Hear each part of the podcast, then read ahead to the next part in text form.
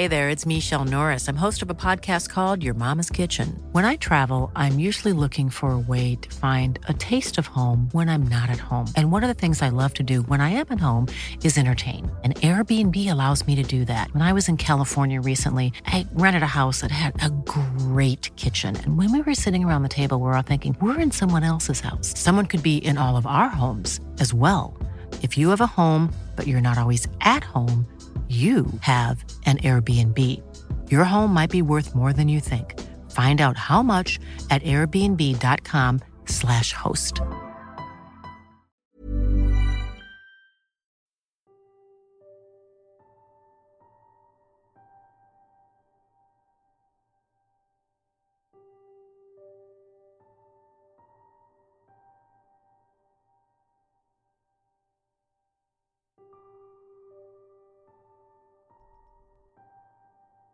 Luego de la convención extraterrestre en el Hotel Coronado, el 26 de marzo de 1994, varios de los asistentes despertaron con malestar general, marcas en sus cuerpos, sangrados inexplicables y hasta extraños implantes. Yvonne Smith, una hipnotista certificada fundadora de Cero, llevaría sesiones de regresión con algunas de las víctimas de esa noche por los siguientes años. Esta es la conclusión de la abducción Coronado.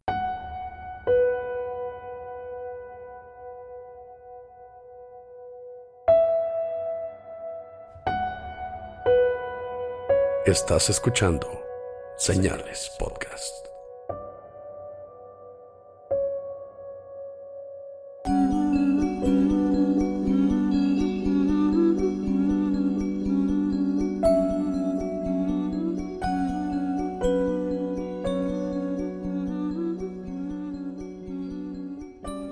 Buenas noches, gracias por acompañarnos a todos en la segunda y última parte de la abducción coronado. No podemos comenzar sin antes darle gracias a todas las personas que nos ayudaron para la colecta de nuestro amigo Hugo Corona, que, bueno, se hizo una taquiza a su nombre porque tiene que pasar por unos tratamientos, él tiene cáncer. El GoFundMe sigue disponible en la página de Señales Podcast y Señalados. Para los que no pudieron ir, para los que no pudieron aportar, pero ahora pueden, háganlo, cualquier cantidad es buena de verdad. Y también un saludo a Antonio Relatos de Horror, nuestro patrocinador, que no puede faltar tampoco. Sí, un saludo al Sugar Daddy, ¿no? sí. Y también, ya se va a hacer costumbre, saludos a nuestros patreones. Los demás saludos en general ya quedan al final del episodio, pero tenemos que agradecerle a los hijos de Dios, Juan Rico, hasta Australia, y a Daniela y su hermana Verónica López. En el nivel de poseídos, Oscar. Tenemos a Marcial García, tenemos en el apartado de Aliens a Mari Rosales, Jennifer Martínez, Joana Soberano y Daniel Camacho. Y en los espíritus, ¿a quién tenemos, Pepe? A Mayela, Antonio Medina, Gio García, Isis Maya y Ben Cross. De verdad, muchísimas gracias. Ya estamos trabajando en su mercancía. Cada uno de estos niveles tiene diferente mercancía. Y bueno, ya pronto las van a recibir. Como ya les contamos en el episodio pasado, hubo varios sucesos que a los asistentes de una convención sobre avistamientos de ovnis, encuentros con extraterrestres, y les contamos sobre varias personas a las cuales contaron que les habían pasado cosas bastante, bastante impactantes, pero no entramos en detalle, les contamos quiénes eran, les dimos más una idea, pero ahora viene la parte suave, ¿no? Viene la parte sabrosona, ¿no? ¿Qué les hicieron estos seres cuando, cuando entraron con ellos? Así es. Les contamos cómo es que había llegado cada uno de ellos ahí. No son todos. Tomé nada más los principales cuatro, los que me parecieron más importantes. Y como ya saben, fue el 26 de marzo de 1994 que Robert Bigelow organizó una conferencia de encuentros alienígenas en el famoso Hotel del Coronado en la isla del Coronado en San Diego, California. A esta convención asistió Yvonne Smith. Ella fue maestra de ceremonias Yvonne, como decía en el intro, es una hipnotista que además fundó CERO, que es el Close Encounters Resource Organization, y básicamente es una organización que le ayuda a las personas con, que pasan por este tipo de experiencias, pues a contarlo, a, a lo mejor y ayudarles con este estrés postraumático con el que resultan. Y también no podía faltar el, entre comillas, doctor cirujano, podólogo, porque pues era podólogo nada más, ¿no? El Sí. doctor de patas. Y este, Tienes que decirlo, Oscar. sí, pues patas. O sea, no sé por qué hubo tanto mame en el pasado, pero pues es que es lo que hacía, ¿no? Él se dedicaba a las patas. Pero pues él se las dio de muy chingón y pues también era cirujano amateur y se especializó en sacar cuerpos extraños de origen extraterrestre. No sé de dónde sacó su título, dudo que lo tenga, pero pues todos le creyeron, ¿no? El doctor, el famosísimo doctor Roger Lear. Sí, ya después contrata a un cirujano de verdad, a un dentista por alguna razón, y a un técnico de rayos X. Ya al menos es un poco, un poco profesional. Ya no le está abriendo la piel a alguien, siendo que él nada más se dedicaba a sobar pies, Patas. patas. Pero bueno, ya está un poco profesional. Y recordemos que son seis personas las que se quedan en otro hotel que se llama The Village Inn, que está a unos 400 metros de distancia. Dos se quedan en el del Coronado y tres personas más se quedan en otro hotel enfrente del Coronado. Y ahora les vamos a platicar qué pasó esa noche específicamente. Antes de eso, terminé la historia anterior con la historia de Lacey. Solo que me faltó algo y fue mi error. No les conté, les conté un poco de qué es lo que le había pasado antes, pero no fue todo. Y ya sabemos que Lacey ya había tenido regresiones. Yvonne Smith ya había publicado una historia de ella en la que su- ella y su amiga Loretta habían sido abducidas. Y también el 11 de enero de 1994, unos meses antes de esta conferencia, ella fue a la biblioteca, regresa a su casa, resulta que perdió dos horas en algo que le debió haber tomado máximo 20-30 minutos. Sí, porque estaba como en un- a una cuadra, ¿no? Dos de su casa. Va caminando, de hecho, y resulta que ella regresa con un tipo de sustancia viscosa en sus pies y le marca a su amiga y es cuando se da cuenta de que perdió todas estas horas. Sí, los que escucharon el episodio pasado, si no lo han hecho, para que le den chingo de sentido este episodio, escuchen el primero. Hubo una parte donde ella llegó a la biblioteca, estaba cerrada y ella estaba esperando que abrieran, ¿no? Porque quería sacar los recortes de periódico donde se le había, bueno, se había eso mencionado su caso, ¿no? Este vio a tres personas afuera de la biblioteca actuando de forma bastante extraña, una con un celular apagado, otra con un periódico al revés, así como no somos alienígenas. Bueno, pasa esto, unos días después, ella se sigue sintiendo muy extraña y le marca a su amiga Alice. Y Alice, por cierto, también va a la conferencia de Coronado, pero eso viene después. Y Alice le dice que sería buena idea recordar qué ropa tenía puesta, por eso la sustancia que tenía en sus pies. Así que Alice está revisando eh, la ropa sucia y es cuando nota que una marca en su mano, una cicatriz que había tenido desde siempre, ahora estaba irritada. Estaba totalmente blanca como si tuviera una ampolla en el centro y además su pulgar se sentía dolorido. Esto se lo platica a Yvonne Smith, la hipnotista, bajo una regresión y después de descansar un rato porque todas estas personas cuentan algo, de pronto llegan a un bloqueo, o es lo que dice Yvonne, que, que tienen bloqueados sus pensamientos o sus recuerdos, tienen que descansar un poco y luego vuelven otra vez a la hipnosis. Y después de descansar un rato, Yvonne la pone otra vez bajo hipnosis y entonces es que cuenta realmente lo que pasó ese día. Bajo la hipnosis, Lacey cuenta que tiene el periódico, se levanta para sacarle copias y de pronto Lacey en esta sesión de terapia empieza a llorar. Dice que le duele la cabeza fuertemente y que ahora no se puede mover en su recuerdo. Dice en sus propias palabras, no me puedo mover y estos seres regresan de nuevo. Sigo regresando a su nave y no sé por qué me siguen tomando de vuelta. Parece que a Lacey de pronto la toman de donde esté, no importa si está en la biblioteca, si está en su casa. De pronto se la llevan los aliens a donde sea que se la lleven. Y luego le bloquean los pensamientos y llega este bloqueo. Y es cuando le duele la cabeza recordar. Entonces estos bloqueos los estaba rompiendo por medio de la hipnosis o... Sí, realmente no explica a Yvonne cómo es que logra deshacerse de este bloqueo. Simplemente nos cuenta qué es lo que dicen después de hacerlo. A lo mejor y tiene técnicas que le enseñaron en, en la escuela de hipnosis y todo el rollo, pero Escuela de hipnosis, güey. Escucha súper pendejo ese pedo. Tenemos a un doctor de patas, güey. Y tenemos a una hipnotista certificada. Certificada, eso es lo que se me hace más raro de todo esto. O sea, fue... ¿qué, qué, qué estudiaste? No, pues yo conta, ¿no? Tú medicina, ¿no? Soy doctor de patas. Y tú, no, pues este... Yo estuve en la Universidad de Carlos Trejo y ahora soy hipnotista en... No, fue más, más bien fue de Maussan, ¿no? Estuve en la Universidad de Maussan y ahora puedo nada más entrevistar a gente que tuvo problemas de abducciones. Porque no me estaba yendo bien con los veteranos de guerra y todo ese pedo. Sí, hay que recordar que ella es una hipnotista, se escucha raro, se escucha tonto tal vez, pero es una persona seria. Ella comenzó su carrera ayudándole a personas que realmente tienen problemas. No digo que ellos no los tengan, algunas personas estoy seguro de que están convencidos de que esto les pasa, pero ella es una persona seria en todo el sentido de la palabra. Bueno, se deshace de este bloqueo e Yvonne le pregunta, después de que dice que se la llevan, si sigue en la biblioteca y dice Lacey, no, ni siquiera estoy caminando, estoy acostada y veo a un tipo, a un ser que me dice, véeme, véeme a mí directamente y me está observando. Ella dice, esto no es normal, todo este tiempo está llorando, dice, esto no es normal, estoy en una luz y no sé dónde están mis cosas, quiero regresar a casa. Ella está totalmente en shock, está histérica, está llorando. Yvonne le pregunta de nuevo si está en la biblioteca esta vez y dice que no, que está afuera, no afuera de la biblioteca, sino al aire libre. Hay una nave que cubre todo el área y está dentro de esta luz. Hay un aire alrededor de, todo e, alrededor de toda ella y solamente hay una luz. No hay ruido. Lo único que puede escuchar es como un soplido de este aire y nada más.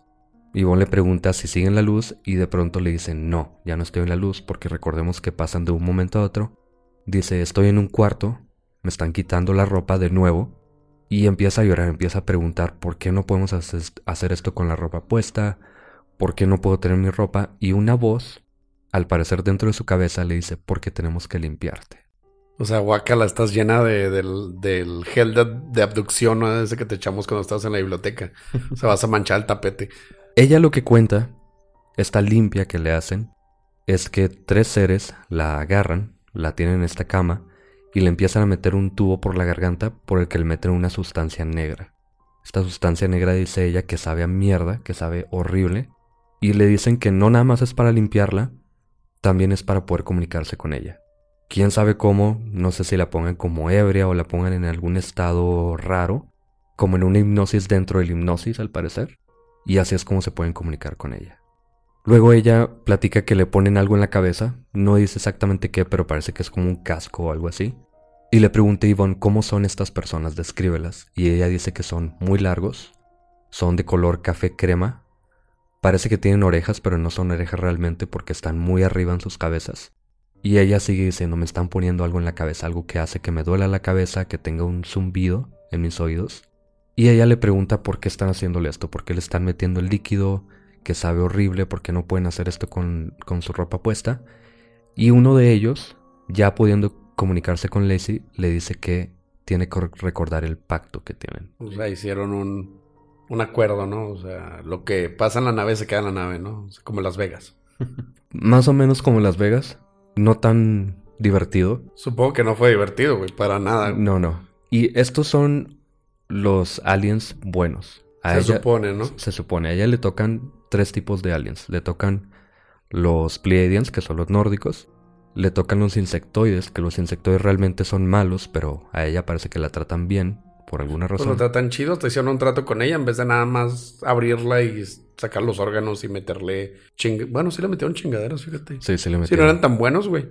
pero eran así como que amables, ¿no? A su parecer, de alguna manera eran cordiales, ¿no? Al menos tenían un pacto, pero este pacto era un pacto como con el diablo, básicamente. Pues es un pacto forzado, ¿no? O sea, te acabamos de subir y no le vas a decir nada a nadie y si le dices algo a alguien o, se divulga esto, pues te vamos a chingar y te vamos a castigar, pero, pero queda entre nosotros, o sea, como de amigos, ¿no? Sí, de hecho ella todo el tiempo está diciendo, no puedo decir que es el pacto, no me dejan decir, pero Ivonne la fuerza básicamente. Y es cuando dice que ya puede contar que ella tiene seis bebés híbridos con los aliens. Le muestran a estos bebés que ella describe como no tan feos como los aliens, pero tienen cabello lacio, son como una combinación entre un humano y un alien. Y el pacto era cuidar de estos bebés cuando se la llevaban en la nave en repetidas ocasiones, a cambio de no llevarse a los hijos del Lacey. Es decir, cuida de nuestros hijos híbridos que tuvimos contigo y no nos llevamos a tus hijos. Suena como a un este un contrato de divorcio bastante culero, güey. O sea, así de que tú te quedas con los niños, pero no puedes cuidar a los tuyos. O sea, vas a cuidar a los míos, a tus hijastros. No me. Es que qué pedo, güey. O sea, está bastante pirata, pero si no cuidas a mis hijos, voy a matar a los tuyos. Sí. Exactamente. O más bien, si no nos ayudas a mantener vivos estos hijos que tenemos contigo, nos vamos a llevar a los tuyos y los vamos a criar nosotros. Lacey comienza a llorar y es cuando Yvonne la despierta. Pasa esto, recordemos que es unos meses antes de, de esto que pasa en el hotel. Ya cuando está en el hotel, hay algo muy curioso que no había mencionado en el episodio anterior. Resulta que no nada más aliens, no nada más está el servicio secreto ahí, o los hombres de negro al parecer. Este hotel está embrujado además. ¿Por qué a huevo, güey? ¿Por qué no? Tenemos, tenemos a, al podólogo, güey al doctor Patas, güey. Tenemos a la hipnotista certificada, que se escuche así un chingo el, cringe que me da cuando digo hipnotista certificada. Tenemos a supuestamente el presidente, que sabemos que no estuvo ahí, como mencionamos al final del, episodio pasado. Sí, ahorita cuento un poco más de eso. Tuvimos a güeyes que le hicieron cosas en el pene y, y ahora la cereza en el pastel, ¿no? También está embrujado el lugar, ¿no? O sea, nomás faltan fantasmas, chingue su madre. ¿Por qué no? Y aquí es cuando te das cuenta de que, bueno, desde antes, pero eh, todo esto es una ridiculez, obviamente. No. Pero, pero Alice y Lacey llevan a Yvonne a través de este hotel y están buscando el piso que está embrujado. Porque no todo el hotel está embrujado, nada más un piso. No, nada más un piso. Güey, qué pedo. Eh, eso es lo que dicen, que un piso está embrujado. Yvonne no quiere quedarse en el piso que está embrujado, según ella, pero están buscando este piso porque Alice supuestamente era susceptible a este tipo de energías. Aparte de ser como un medium, se la llevan los aliens y no sé qué otra chingada. O sea, mi amiga tiene seis chavitos en otra galaxia, o sea, yo no me puedo quedar atrás, yo veo fantasmas. Sí, así como, como Mike Evans, que él ya es director de una de las secciones de Santa Bárbara de Cero, y no, de MUFON, perdón, y dice, pues me pasó algo también. Curiosamente, ¿no? Me acabo de acordar, ahora que soy una persona importante aquí y a todos les ha pasado algo y no quiero quedarme atrás, me acabo de acordar que chiquito, en el jardín de mis abuelos, me levantaban los hombros. Sí. Supuestamente no encuentran cuál es el piso embrujado porque Ivonne aparte no quería. Entonces simplemente Alice y Lacey se van. Y recordemos que ellas están en otro hotel que está a tres calles, así que empiezan a caminar a su hotel. Cuando van caminando, ellas se dan cuenta de que un hombre las va siguiendo. Un hombre totalmente vestido negro, de saco, pantalón negro de vestir, corbata, muy bien vestido. Va un poco lejos de ellas, pero este hombre las va siguiendo y va hablando directamente a su, a su reloj, como si estuviera comunicándose con su reloj. Recordemos que es 1994, no existían los Apple Watch.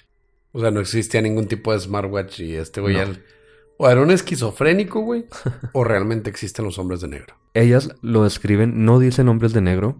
No sé si no fuera popular todavía en este tiempo esta teoría de los hombres de negro, pero lo describen tal cual. Y parece que dudan de él de alguna forma.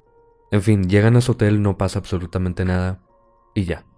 Sí, pues obviamente, o sea, se les cebó todo el pedo de la investigación paranormal porque Ivonne, hipnotista certificada, les dijo, no, eso se me hace ridículo, ¿no? Los fantasmas no existen. Lo que sí existe son las abducciones alienígenas y los podólogos que te ayudan a sacarte cosas del cuerpo. Ellos tienen una, una versión de la realidad en la que dicen esto sí pasa, esto no, pero lo más ridículo es lo que sí pasa y lo otro es lo que no. De alguna forma, también mencionan que ellas tenían tres eh, meseros cuando estaban cenando esa noche en el hotel. Y dicen, nadie más tenía tres meseros, pero también es un grupo de 15 personas, ¿cómo no van a tener a más meseros de lo normal? Pero lo ven como algo, alguna señal de algo raro. Sí, pues es que esos güeyes ya están impuestos a que cualquier cosa que no sea común para ellos en sus cabecitas, o sea, ya es algo que tiene que ver con extraterrestres, servicio secreto, etcétera, ¿no? O sea, veían mesas de tres personas y tenían nada más un mesero y ellos como eran 15 güeyes en una sola mesa y tenían tres meseros. No, esto tiene que ser obra de, no sé, o alienígenas o hombres de negro. Los hombres de negro, obviamente porque los meseros no se podían vestir de otra manera diferente.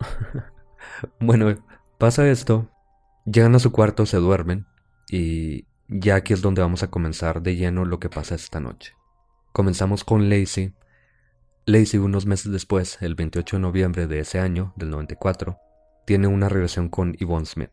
Todo esto que vamos a platicar de ahora en adelante son sesiones después de esta noche con Yvonne Smith porque todos comienzan a decir me pasó algo extraño, me sentía mal, tengo como recuerdos de esa noche pero todos quieren saber qué es lo que pasó. Así que este día, todo lo que recuerda ella durante su sesión hipnótica es que despierta a medianoche y ve a Alice en un rincón del cuarto. Está agarrándose sus rodillas, sentada, llorando en pánico, y dice que unos seres grises, de ojos grandes, están en el cuarto. Ven esta luz, como ya habíamos mencionado antes, y de entre la luz salen estos seres que entran como por la ventana, y estos seres la ignoran totalmente. A Lacey no le hacen nada, simplemente la ven, pasan de largo porque ella está en la cama que está al lado de la ventana, toman a Alice y se la llevan. Durante todo este tiempo ella está escuchando gritos de una persona que no está en el cuarto, pero está grite y grite y grite un hombre.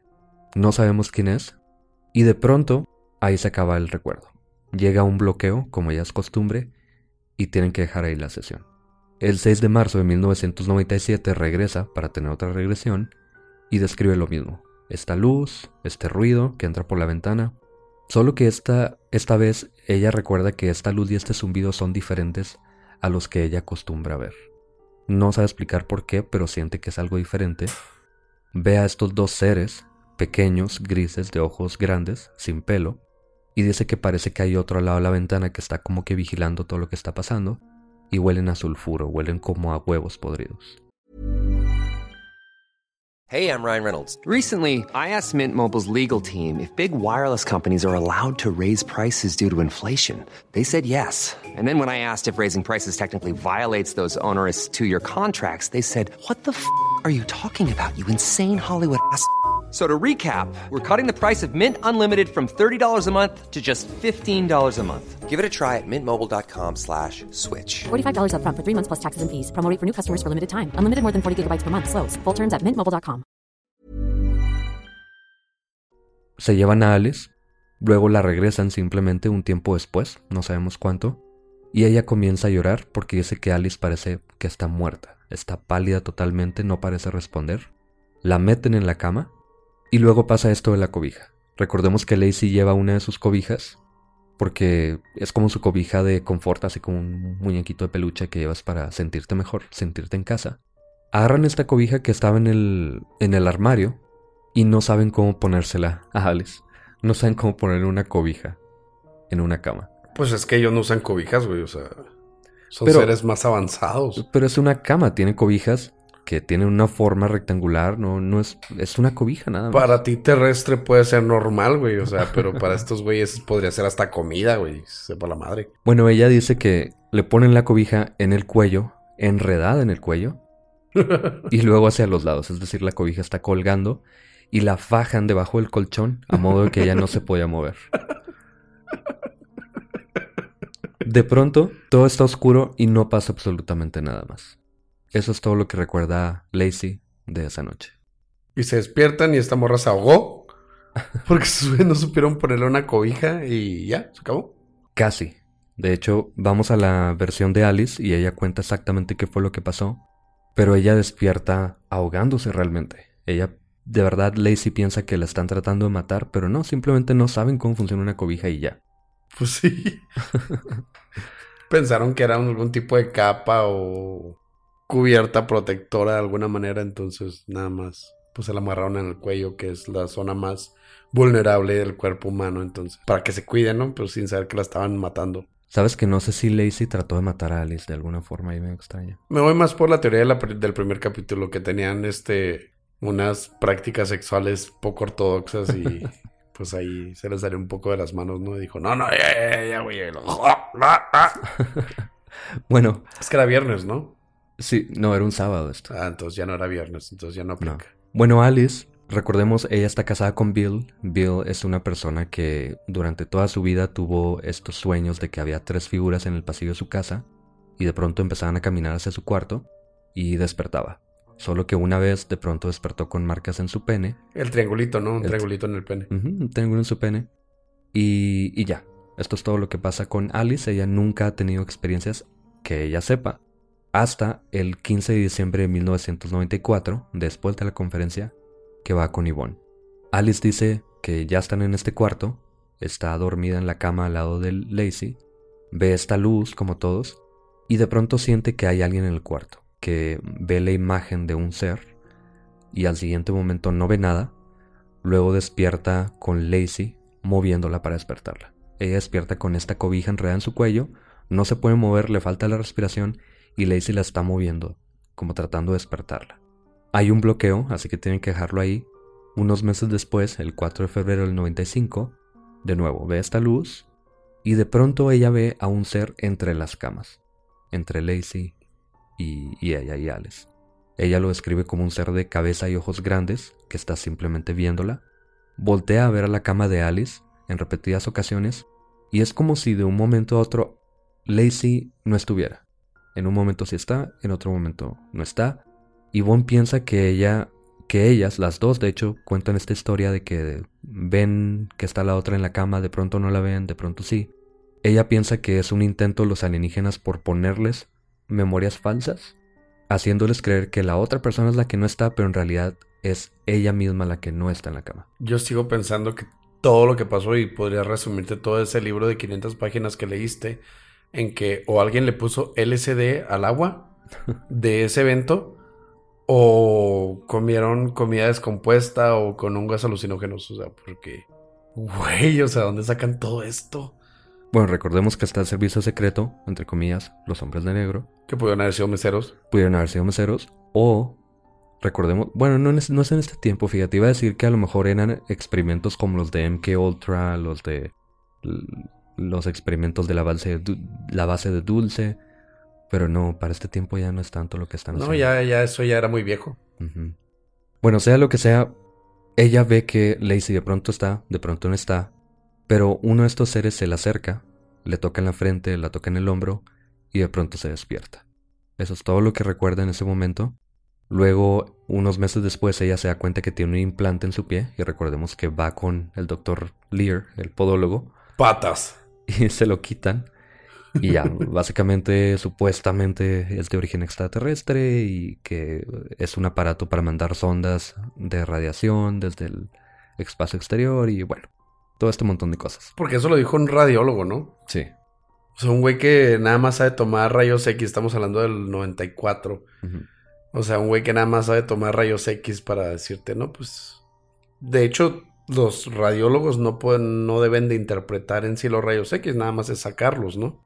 Porque no tienen entrenamiento médico. No sé tanto de eso, pero... Pues que tengo amigos radiólogos que dicen, ¿sabes qué? Le sacamos la radiografía, se la mandamos al doctor y el doctor es el que la interpreta, pero pues sí puedes ver si hay una bola que manda señales a otro planeta. Eso es bien normal, güey, bien normal. Sí, no. Aunque fuera un doctor, de todas formas, no hay forma de saber qué es realmente eso. Pero en fin, le quitan este implante Luego no pasa absolutamente nada, ella no quiere recordar, ella se siente muy culpable, ella piensa que todo lo que le pasó a Lizzie es culpa de ella, así que dice, no, yo ya no quiero hacer nada. Pero cuando está escribiendo este libro, Yvonne Smith, ella visita a varios de los integrantes, entre ellas Lacey, y el 18 de junio del 2012, muy recientemente, la visita y empiezan a platicar. Entonces, en esta regresión es cuando logran superar ese bloqueo, ya después de mucho tiempo, y dice ella que Luego de estar en su cama y que este ser la empezara a tocar por todos lados, ella entra en pánico, salta de la cama, se sienta en la esquina del cuarto y puede ver a Lacey en la otra cama, sentada con las rodillas en su pecho, viéndola y llorando histéricamente. De pronto Alice dice que se ve como flotando arriba del estacionamiento que está justo enfrente de la ventana y después de un rato simplemente se ve pasar enfrente de Lacey, Lacey la ve caminando enfrente de ella y se va. Simplemente se la llevan por la ventana, atraviesa la ventana con estos seres y se va a quién sabe dónde. Como Peter Pan, básicamente. Pudo haber sido Peter Pan. Cuando se va, de pronto está acostada sobre algo. Ella no describe una mesa, no describe una camilla como lo hacen otras personas, pero dice que está acostada sobre algo. Su cabeza está arriba de sus pies, entonces está como que en posición así medio inclinada y siente que hay muchos seres a su alrededor, solo que hay mucha luz, no puede ver a ninguno de estos seres, excepto a uno que le inyecta algo con una jeringa en su pierna izquierda. muy convenientemente se acuerda de esto mucho tiempo después, después de que le sacan eso del pie. Bien curioso, ¿no? Le quitaron un quiste, güey. No, pero no. No, no, no. Y me acabo de acordar igual que, que Bill, ¿no? Así, o que Mike. Me acaba de llegar el recuerdo tres años después, después de que leí todo lo que han hecho con todos estos güeyes. Sí es cierto, fíjate que un podólogo me sacó un quiste de un pie y esa madre mandaba señales al otro, al espacio, al espacio exterior. Pero ahora se acuerda cómo es que tiene este implante y antes no se acordaba. Bien conveniente, ¿no? Aunque también parece que es normal que con el tiempo te vayas acordando, pero sí es muy conveniente. Pues sí, sí está más ligado a un trauma. Los traumas generalmente es un bloqueo que se va desvaneciendo conforme vas madurando psicológicamente o vas afrontando lo que pasó. Y ya cuando estás listo, pues puedes recordar, pero pues esto ya sí se me hace pura mamada, la verdad. Sí. Pero también recordemos que yo les platicaba que a ella le va muy mal cuando le quitan el implante. Y esto es porque en 1996, dos años después de que pasa esto de la abducción, Bill, su esposo, despierta a la una de la mañana porque ve una luz entrar por la ventana al cuarto. Piensa que es el sol, así que ya se va a levantar a, trabajar. Pero ve el reloj y ve que es la una de la mañana. Así que dice, mm, me voy a acostar otra vez. Voltea a ver al lado de Alice, pero no está ahí. No hay nadie, están las cobijas así, nada más como si se hubiera levantado. Piensa que a lo mejor bajó al baño, bajó a la cocina o algo y se va a dormir. En la mañana le pregunta que a dónde había ido y Alice dice que ya no recuerda haberse levantado para nada. Y esa mañana Alice tiene un dolor en el oído.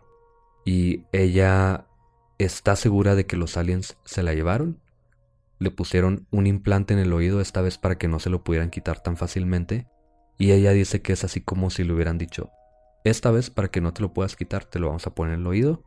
Pero durante este proceso ella tiene marcas por todo su cuerpo. Dice que se siente como si le hubiera pasado un camión por encima. Por semanas se siente muy débil, adolorida por todos lados Básicamente la agarraron a golpes mientras le ponían este implante en la oreja. O se cayó las escaleras cuando iba al baño. se pegó en la cabeza. No se acuerda. Y se volvió a acostar, pero pues amaneció toda madreada, ¿no? Sí, ella ya no quiso volver a hablar de esto después de esta sesión. Y con justa razón, porque pasa todo esto. No platica que le hayan sacado nada del oído después de que pasó esto. Pero tiene este dolor, que pudo haber sido una fiebre nada más. Una infección, sí, o sea, y la fiebre te puede hacer alucinar. Ahora vamos con el más, el, más importante, ¿no? El, el que curiosamente, ya siendo director de MUFON, este güey ya, ya le pasó todo. Mike Evans, el famosísimo Mike Evans. Mike Evans, como dijimos en el episodio anterior, es el director de la sección de Santa Bárbara de MUFON. Él, muy rápido, tenía estos recuerdos de que está en el vivero de sus abuelos. Recuerda estar acostado en una camilla, un ser lo estaba viendo desde arriba luego de pronto estaba sentado y en otro momento estaba rodeado de una, de una luz blanca. Esto es todo lo que él recuerda a él. Es el que es muy conveniente que de pronto le pasara algo, ya siendo director de, de MUFON. Bueno, él va con Yvonne el 12 de enero de 1995 y durante la regresión él dice que durante este día de la convención simplemente despierta un poco enfermo. Él ve que hay sangre en su almohada y piensa que salió de su labio, piensa que él se pegó con el lavabo en el baño, pero luego de estarse bañando y luego de estarse limpiando la oreja con un insopo, se da cuenta de que tiene sangre dentro del oído, pero no sabe cómo.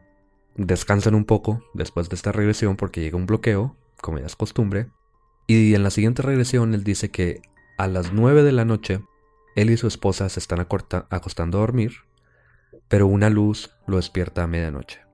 Cuenta que entre esta luz puede ver cuatro sombras al pie de su cama. Uno de estos seres está a su lado derecho y es un ser de ojos grandes, como todos, y trae algo en la mano. Le voltea la cabeza a este ser y le mete este objeto en el oído. No siente ningún tipo de dolor, no siente nada más que simplemente le meten algo al oído. Luego él ya en la mañana dice que está enfermo, él va con el doctor unos meses después y le dicen que tiene el tímpano perforado. No sabe cómo pasó, pero lo relaciona con esto que pasó esta noche. Algo que te pasa si tienes una fiebre, se te pueden reventar los tímpanos, pero no, son seres de otro planeta, siempre son seres de otro planeta. Pero ¿por qué todos? Bueno, puede ser que hayan comido algo, que les diera alguna infección, que hubiera alguien enfermo ya y se lo contagiara a todos. Pero, no sé, una, una fiebre a todos al mismo tiempo. Pues, o sea, tiene sentido. Si todos tuvieron envenenamiento por alimentos mal procesados, era una isla, les pudieron haber dado mariscos que no estaban bien cocidos o que estaban en mal estado. Porque, pues, recuerda que era un hotel carísimo, pero no todos tenían dinero, entonces se tuvo que economizar de alguna manera, ¿no? Se cortó presupuesto, vamos a los camarones, no están tan verdes. Pones un chingo de salsa y, pues, a ver qué pasa. Bueno, nada más hay que recordar que, por ejemplo, Mike va con su esposa. Hay otras personas que van con acompañantes, con amigos. No a todos les pasa esto, no todos se enferman. Solamente ellos son los que recuerdan tener este tipo de experiencias. Pero, de nuevo, es muy conveniente todo esto. Es posible que a todos les haya dado fiebre, pero otros lo tomaron nada más como una fiebre. Mm, Pero estos güeyes que querían que les pasara algo, pues les pasó algo. ¿Estás diciendo que todo esto es mamada? Sí. Desde el principio lo dijimos y sí, suena como una mamada enorme.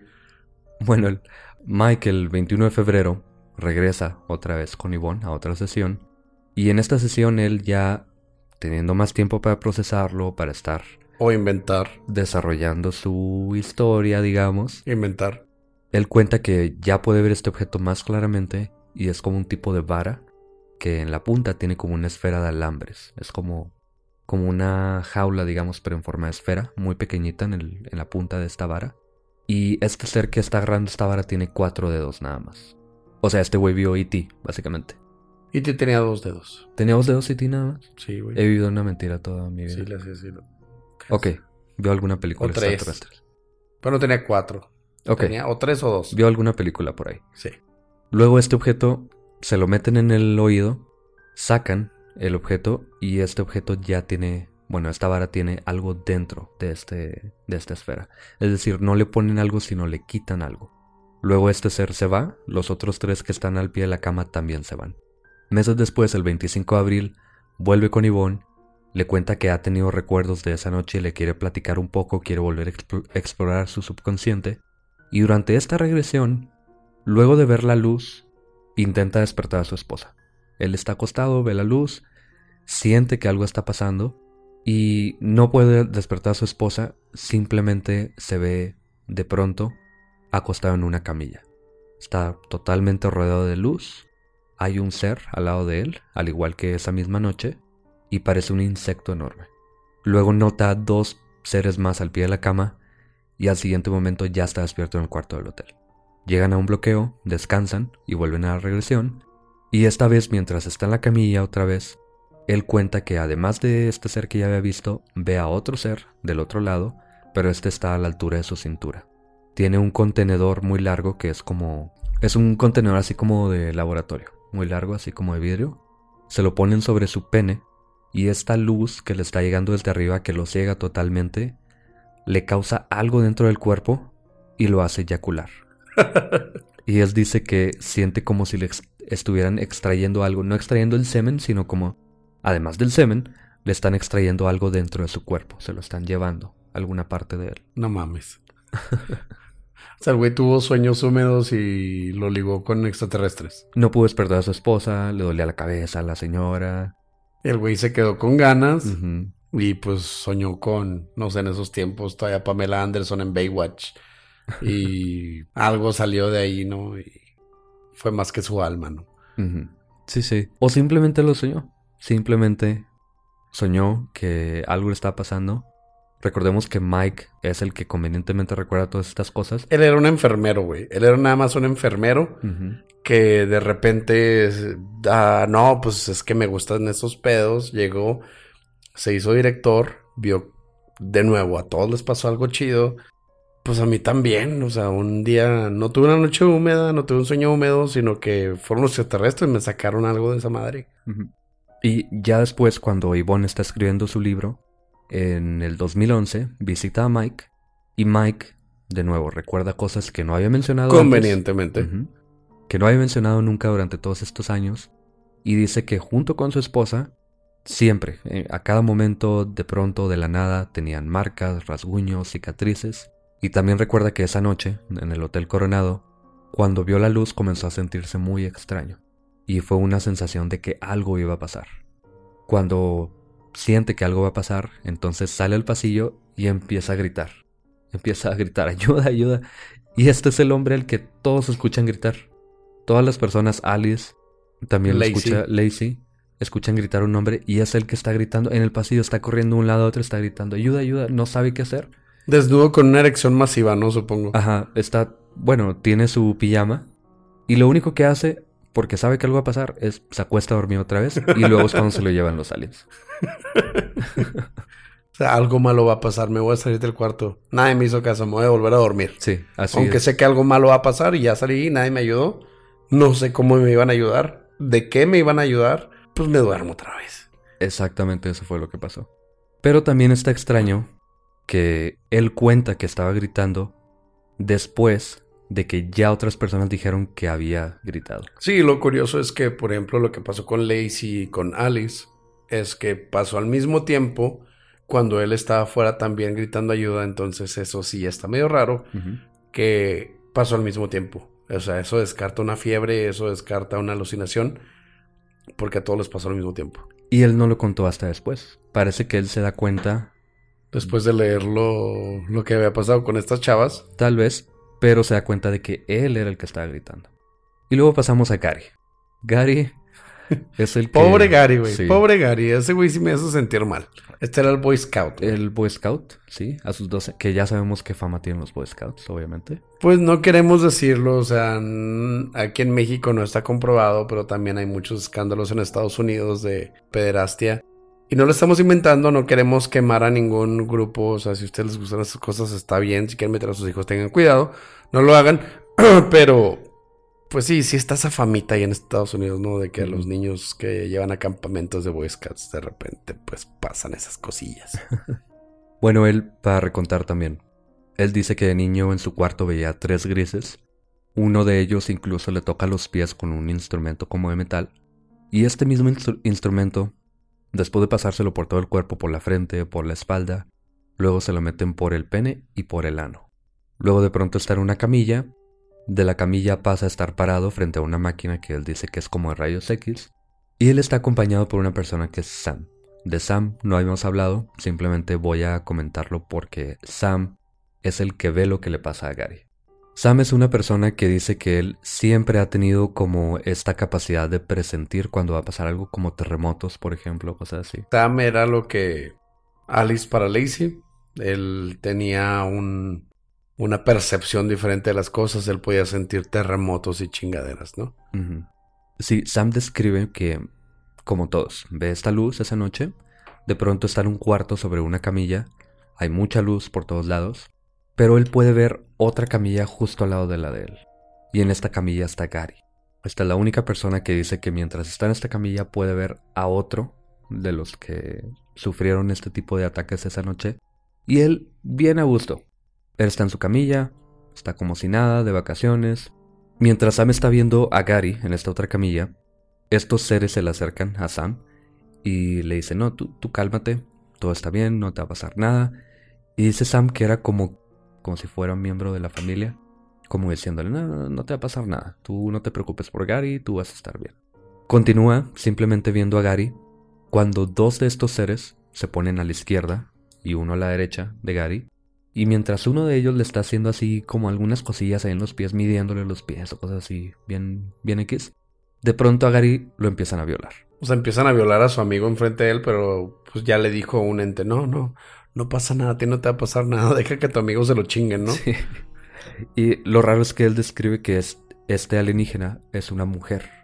No, no tiene facciones de mujer, pero por alguna razón siente que es una versión femenina de estos aliens. Y esta alienígena le dice, Gary no es como tú.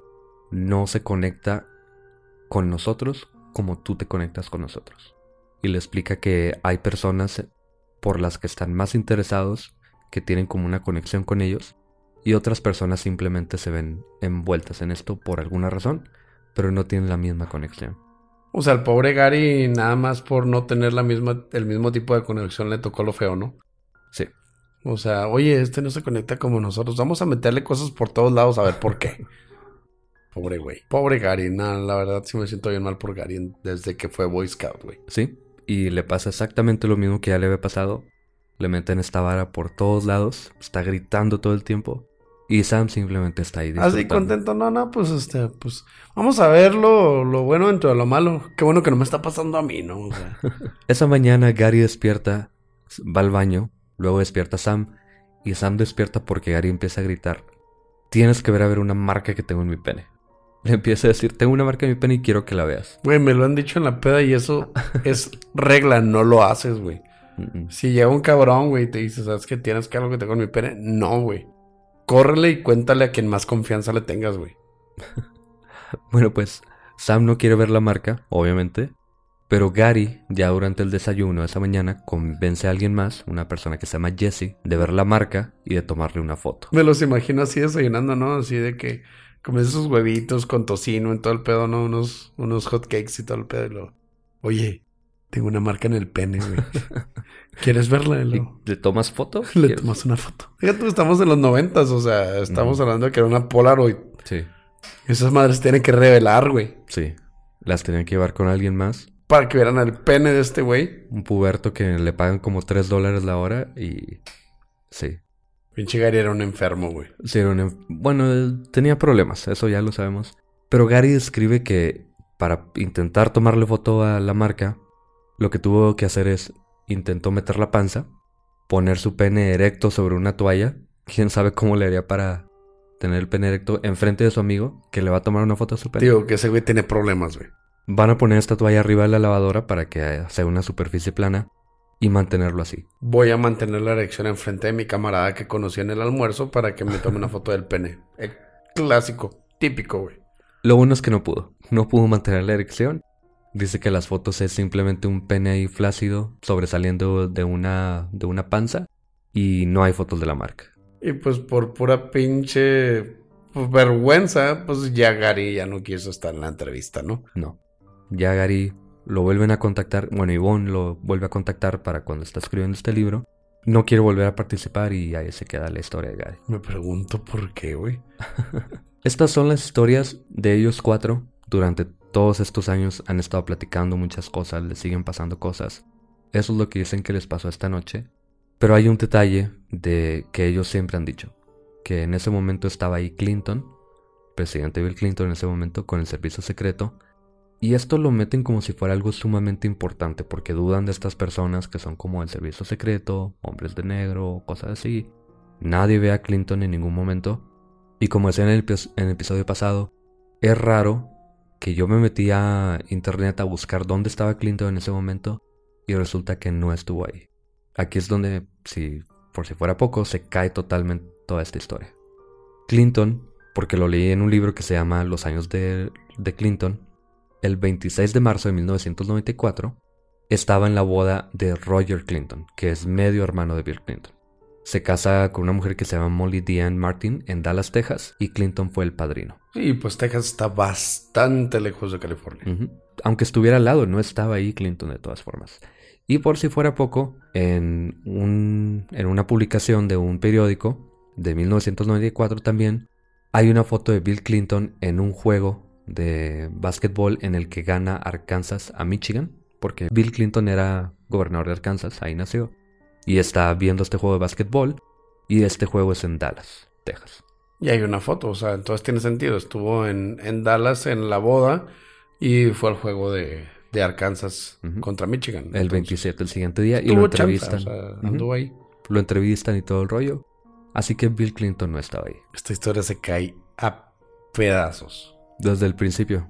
Le- e- Es más, pedazos del pene de Bill se cayeron a pedazos.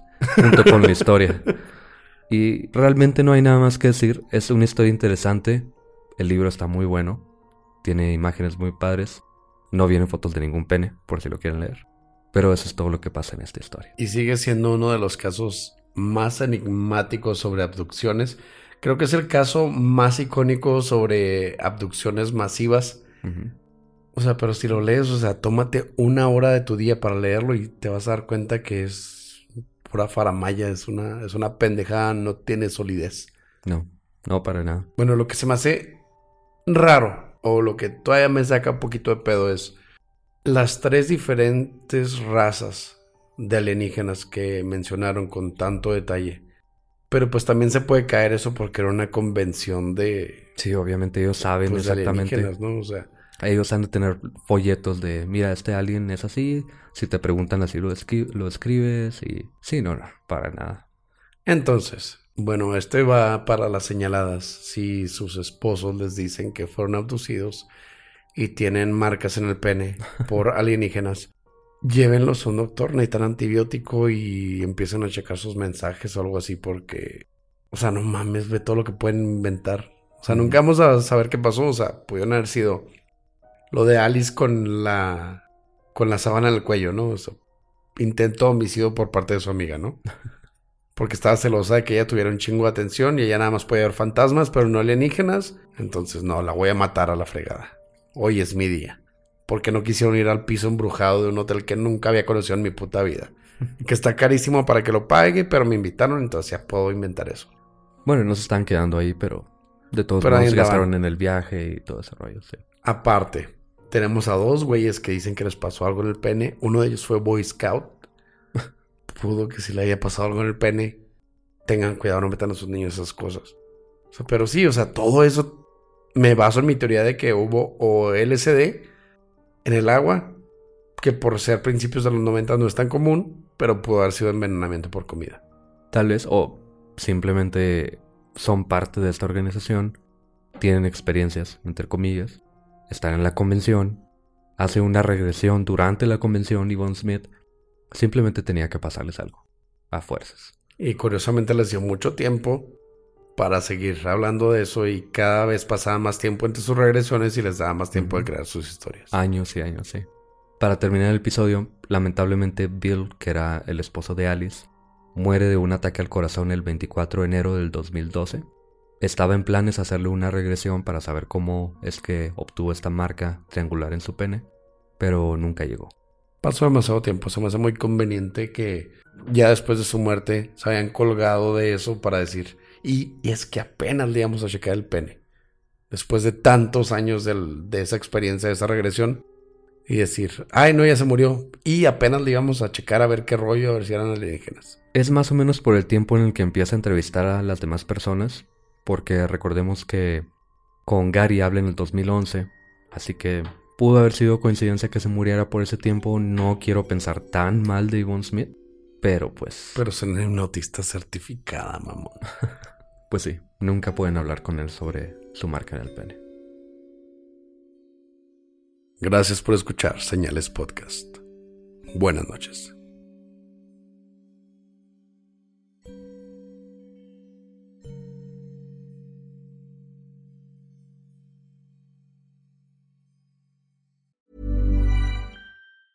Planning for your next trip? Elevate your travel style with Quince. Quince has all the jet setting essentials you'll want for your next getaway, like European linen, premium luggage options, buttery soft Italian leather bags, and so much more. And is all priced at 50 to 80% less than similar brands. Plus, Quince only works with factories that use safe and ethical manufacturing practices. Pack your bags with high-quality essentials you'll be wearing for vacations to come with Quince. Go to quince.com slash pack for free shipping and 365-day returns.